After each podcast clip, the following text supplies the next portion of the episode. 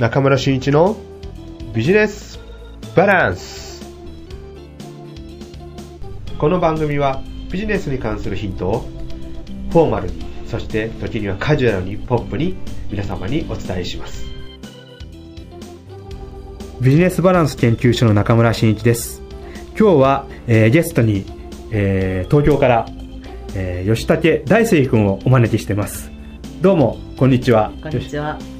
えー何年ぶりに会うんでしたっけ？えっ、と2009年に、9年。えー所長と中村隊長と、おお あの懐かしい。懐かしい。伝説の。はい。トークライブぶりなので2年ぶりぐらいですね。2年ぶり。そうか2年。あの頃ってまだ学生そうですね。2009年の3月に卒業をして、ちょうどこう自分探しというか、いろんなそういう方とお会いしてた時期だったので、うん。フリーターで、フリーターで。なるほど。はい。えっ、と今どんな仕事をしてるかちょっと自己紹介をしてもらってもいいですか？はい、はい。えっと、今ですね、えっと、自分らしさをブランドにするっていうテーマで、まあ、ナチュラルブランディングっていうナチュラルブランディングスクールというのを20代に向けてやってたりですとか、まあ、経営コンサルティングをさせていただいたりあとはシェアハウスの運営など、もろもろさせていただいてます。おおなんかこう興味の湧く内容がすごくあったので今からいろいろ聞いていこうかなと思うんですけど、はい。えっと出身は？出身は山口ですねも山口県。うはい。で、えー、甲府市。甲府市です。高校時代はどうでした？高校時代はまあ勉強せずに アルバイトとバイクばっか乗ってバイクに乗ってた。なるほど。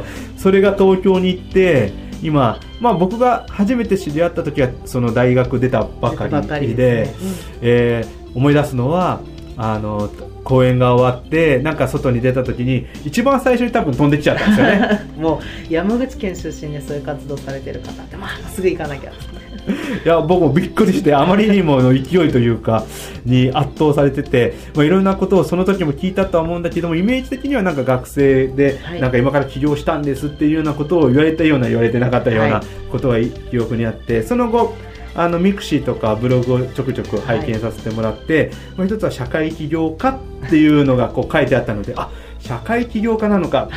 で僕当時はあの一時期起業家の支援はしてたんですけどしてたんだけどもあの社会起業家っていうのが言われる寸前にちょっと起業家の支援っていうのを少しやめたので、あのまあ、社会起業家って何なんだろうで終わってるんですよね、なんかその辺社会起業家ってなんかこう自分で思いがあれば教えてもらえますか、はい、えっと、でも自分で社会起業家だっていう認識はあんまりなくて、うん。まあ、と起業家だったら社会的に本当に価値のあることをするとか、社会のためにっていうのが当たり前だとは個人的には思ってるので、うん。なんか外から見たらそんななんか大それたことに見えるかもしれないんですけどやってることは本当にシンプル。で自分の大好きなことを大好きな人とうん。大好きな場所でうん。大好きなだけやってなおかつ社会や、まあ、自然のためになってればいいよねっていうところなだけなので、なるほど、はい、なんか今の多分吉武君は25歳。20今年5です、あ、そうですか。は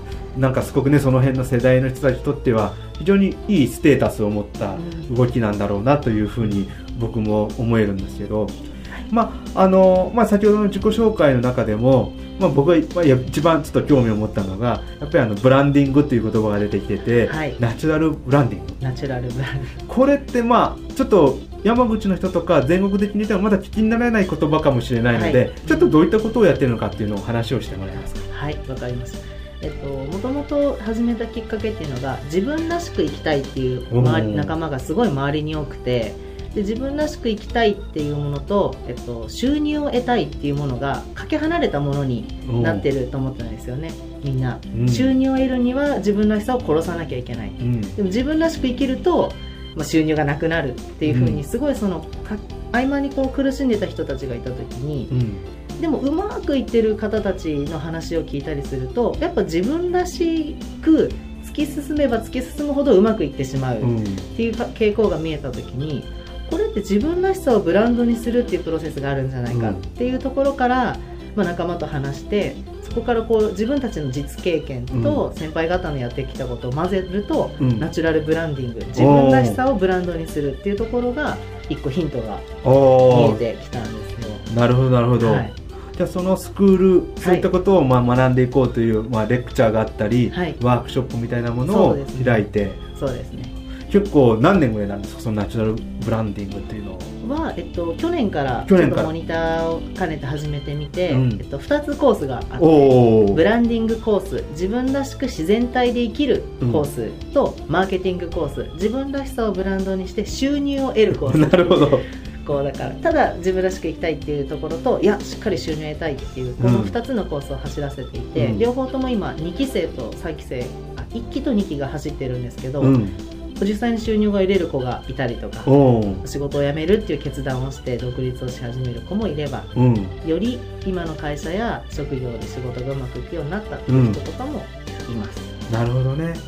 じゃあ今の2つのこうコースがありますよね、はい。これってある意味あの見方をかん見れば全く反比例な部分もありますよね、でそれをある意味こうバランスよくやっていくと、うんうんうん。まあ、いい人生も歩めるし歩める。仕事としても成り立つよねっていうような感じ、はい。なるほど。所長とお話しさせてもらった中でこうバランス。まさにそこだなと思って。ねなるほどね、はい。い、やそれはまあ楽しみなうんことをやってるなというふうに僕も聞いててまあちょっとねさっきいろいろな雑談というかかなり長い、はい。雑談をしてる中でもううん。いやいやいやこうねこう僕も勉強になることが多くてうんよかったなと思うんですけど。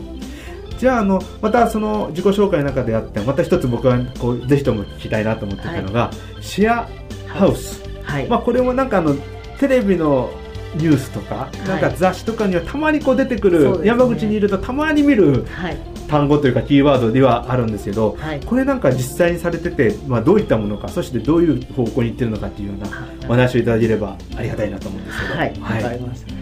と、シェアハウスを始めたのは大学4年の時だったんですけどうん。もともとは一緒に事業とかを立ち上げていくためになるべく一緒にいたいねって言ってたのがもうなんか一緒に住んじゃおうかっていうのがきっかけで、そこからこう同じような世界観とか同じような価値観大事にしたいものが似てる人たちが自然と集うようになってきて、うん。もう一緒に住んじゃおうっていうところから一戸建てを借りて、うん。そこに何人かで住むっていう生活が始まっていったんですねなるほどなるほどこじゃあ今一戸建ての家を借りてそうです、何人かで住んでる。実際今何人で住んでるんです？か、えー今は 4LDK に7人とかで住んでます。おー。ということは一部屋に2人です2人とか、まあ、1人とか3人とか。だからいろんなシェアハウスが世の中にはあるんですけど、うん。例えば個室があるシェアハウスもあれば、えっと、自分たちみたいに相部屋にあえてするっていうようなシェアハウスもあって、もういろんな認識があるかと思うんですけど全然家ごとによってやっぱ違うので、あー。面白いですよ面白いよね。いやまあ多分僕たちの世代からすると多分そういうシェアハウスってなんか先輩な何人か知り合いもそういうことをしてた人たちを見たんだけどもまあある意味僕たちが住んでた学学生の時のアパートっていうのが曲がりという いう部分で、まあ、部屋はある程度別々なんだけど、はい。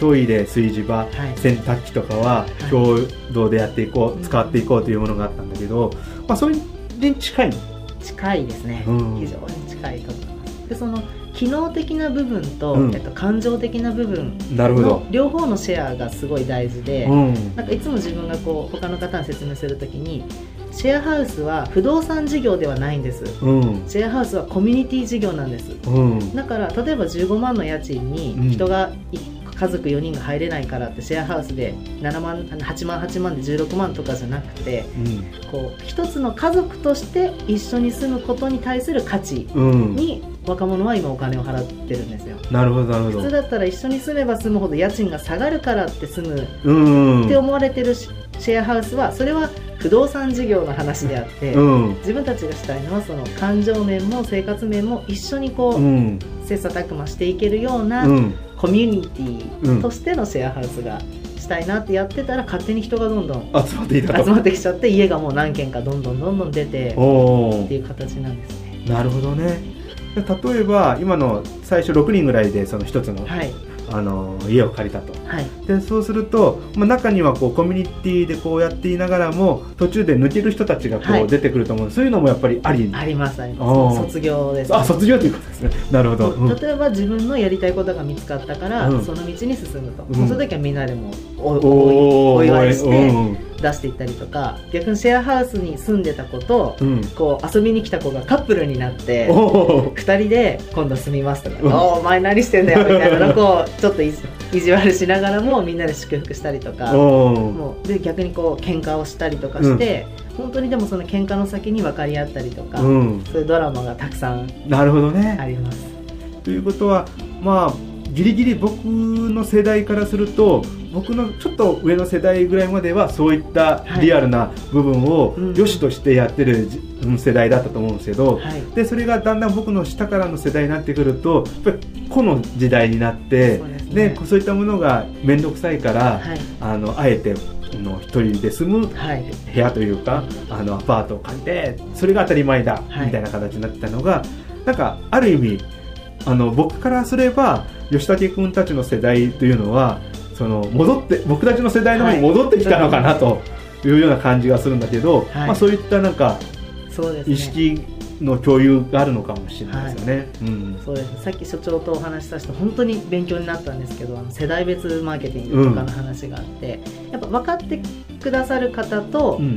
まあ、ちょっとよく分かんないっていう方やっぱいらっしゃって、うん。でもそれはやっぱその世代ごとで全然こう反応が違ったりするんですよね、うん。だから所長とかの段階の形だとうん。すごい共感してくださったりとかして、多分自分らしさを追求してたうん。世代だねっていう話はさっきちょっとなるほど。じゃあまずその今回、えーこの、えートークライブはい第1回目として、はい。ちょっとこれで終わってまた次号でいきましょうか。はいわかりまはい。した、、えーそれでは、えー、とまず第1回目終わりたいと思いますのでまたぜひとも続きを次号の方で聞いていただければと思います、どうもありがとうございました。ありがとうございました